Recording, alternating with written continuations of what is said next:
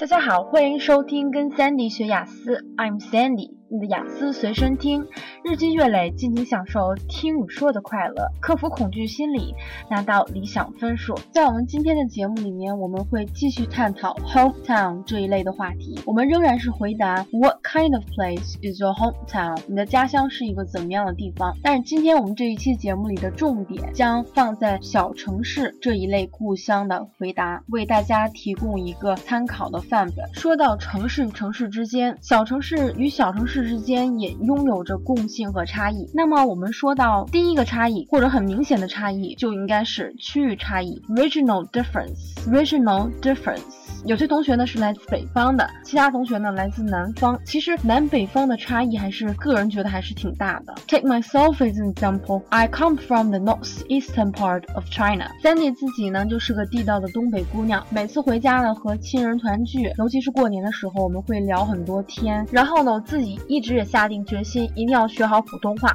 但是每次回到家里之后，我的东北话就一发不可收拾，登峰造极这种状态。回头我回到北京之后，大家就都劝我说：“你别教英语了，要不然你就演个二人转或者发展一下小品事业。”所以我觉得地区和我们出生的这种 hometown 的地理位置对一个人影响还是蛮大的。所以我们在回答这类问题的时候的第一步就是要告诉考官 Which part of China do you come from？在回答这一类问题的时候，我发。现同学们经常会喜欢把家乡的名称和所属的省份这样来回答。其实这样的回答呢比较常规，我希望大家能够创新一些。这样最好的应对方式呢，我们就会说 My hometown is located somewhere in the northeastern part of China，或者说我们家是南方的一个小城市。My hometown is located somewhere in the southern part of China。好了，我们说完了地区差异，我们现在来分析一下小城市的特点。小城市当然首先最突出的一个特点就是它的。size 它比较小，它当然是一个相对的概念，与那些大都市相比，大都市是 metropolis，metropolis。那我现在想表达这样的一层意思，和它周围的大都市相比，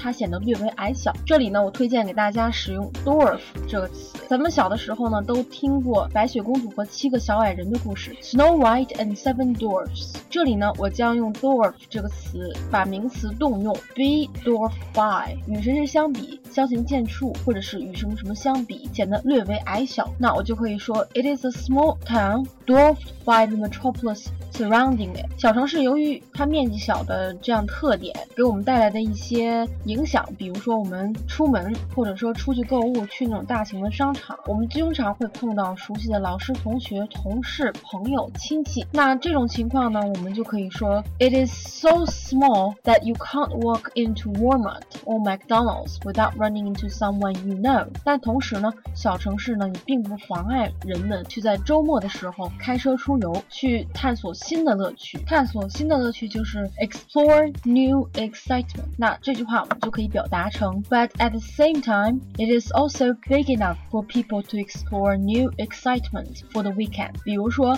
爬爬山，欣赏一下自然的美景；去郊区呢，钓个鱼，游个泳，such as mountain climbing, fishing and swimming。所以，我们把这道题整理一下，我们就可以这么回答：What kind of place is your hometown? My hometown is located somewhere in the northeastern part of the country. It is a small town dwarfed by the metropolis surrounding it. It is so small that you can't walk into Walmart or McDonald's without running into someone you know. But at the same time, it is also big enough for people to explore new excitements for the weekend, such as mountain climbing, fishing, and swimming. 这就是我们这一期关于 hometown 小城市版本的节目，希望大家能从中学到对自己有用的短语和表达法。I'll see you next time. Bye.